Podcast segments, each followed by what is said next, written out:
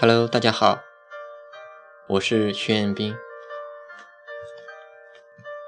今天给大家带来的文章是《大平台，小人物》。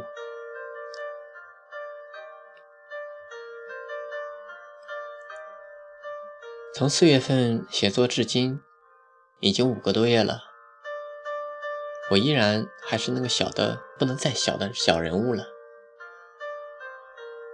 让我欣慰的是，我还是那个不忘初心、做自己的小人物。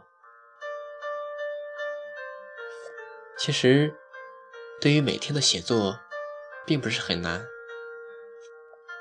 哦，说到这个难的问题，最近好多人告诉我说自己写不出来。说实话，当初我也是这样的想法，然后。就一直和自己内心的那个写不出来的那个他较劲，这较劲只能是僵局，有头无尾。就在我写出第一篇文章的时候，虽然只有简单的三百来字，但你却不知道我的内心有多舒坦。然后就这样。刹不住车了。其实有很多人问过我一个问题：我每天都在哪些平台发表自己的文章？然后我告诉了他们，他们仿佛都商量好的一样，回复的都是一样的表情：眩晕。我大概数了下，也就十三个平台。不过，在这些平台发表文章，或许是我习惯了吧，也用不了多久时间，二十分钟的事。这其中包括找图、裁图、排版等。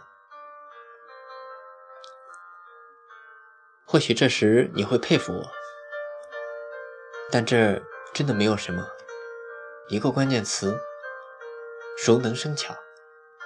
我相信任何一个人。在熟练的做这些事之后，你也会有这样的巧手。这让我想到了织围巾。我一直很佩服我妈妈，像什么织毛衣、棉帽、毛裤之类，在她手里就跟玩似的，随随便便就成了衣物。但能有这样的随随便便，也是我妈妈好多年的熟练。才得来的巧手。在我上大学的时候，那时流行织围巾，我们宿舍的几个大男生也想尝试一下，于是就到街上选了针和线。记得我当时选了三种颜色的线，而且还幻想着织出来的围巾一定很好看。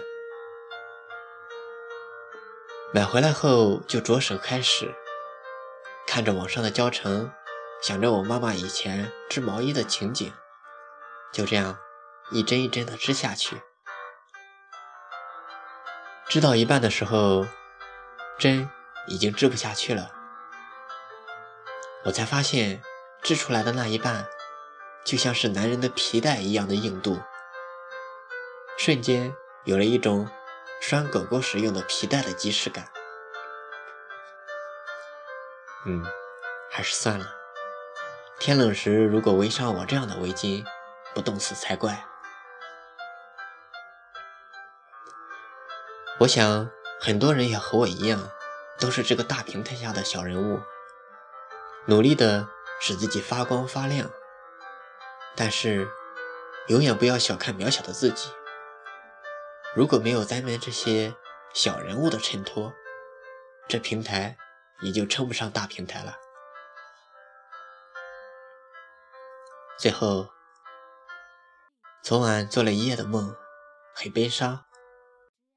如果说这只是梦，但未免也太悲伤了点吧。